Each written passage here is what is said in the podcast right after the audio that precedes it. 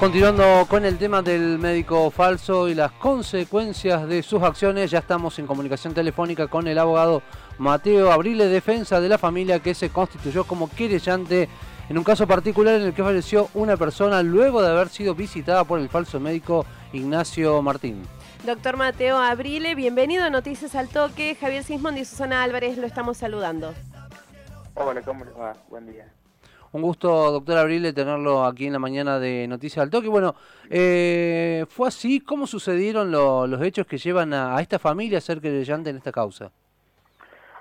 Eh, bueno, el día 13 de noviembre del año pasado, eh, un joven de 29 años se despierta o amanece con una cierta dolencia.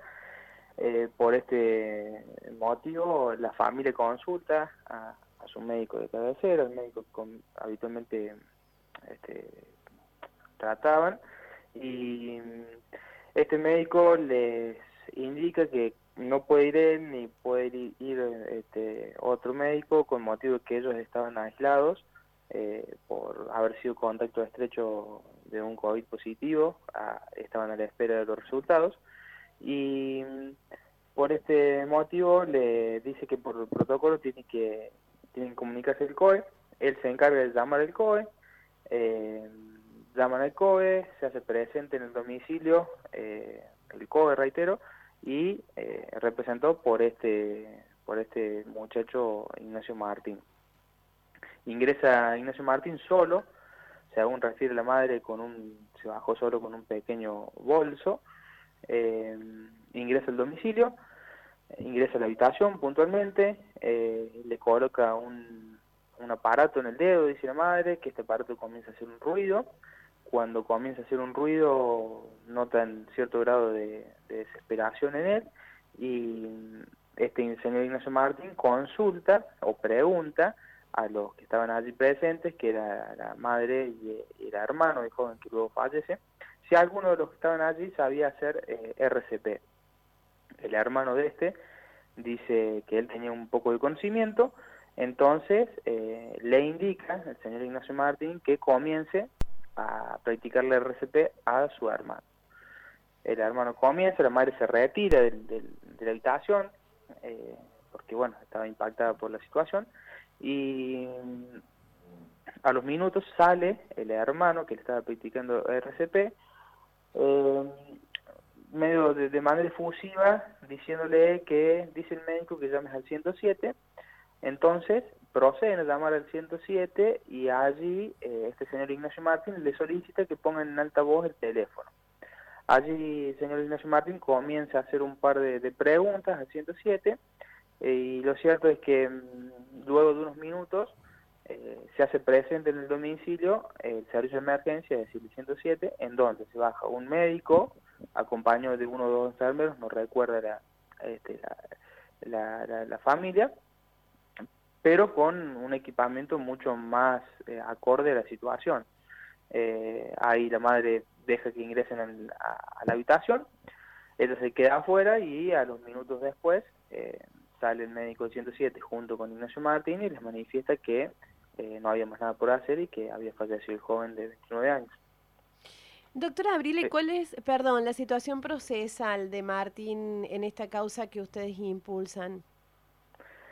Mire, por el momento, lo que refiere en, nuestra causa, entendemos que no, no, aún no está imputado. No sé en las anteriores, creo que tampoco por, por el motivo de que eh, no, ha sido indagado aún, pero eh, por de nuestra causa, de nuestra denuncia, eh, aún no tiene fiscal está, están viendo qué fiscal se aboca a, la, causa nuestra.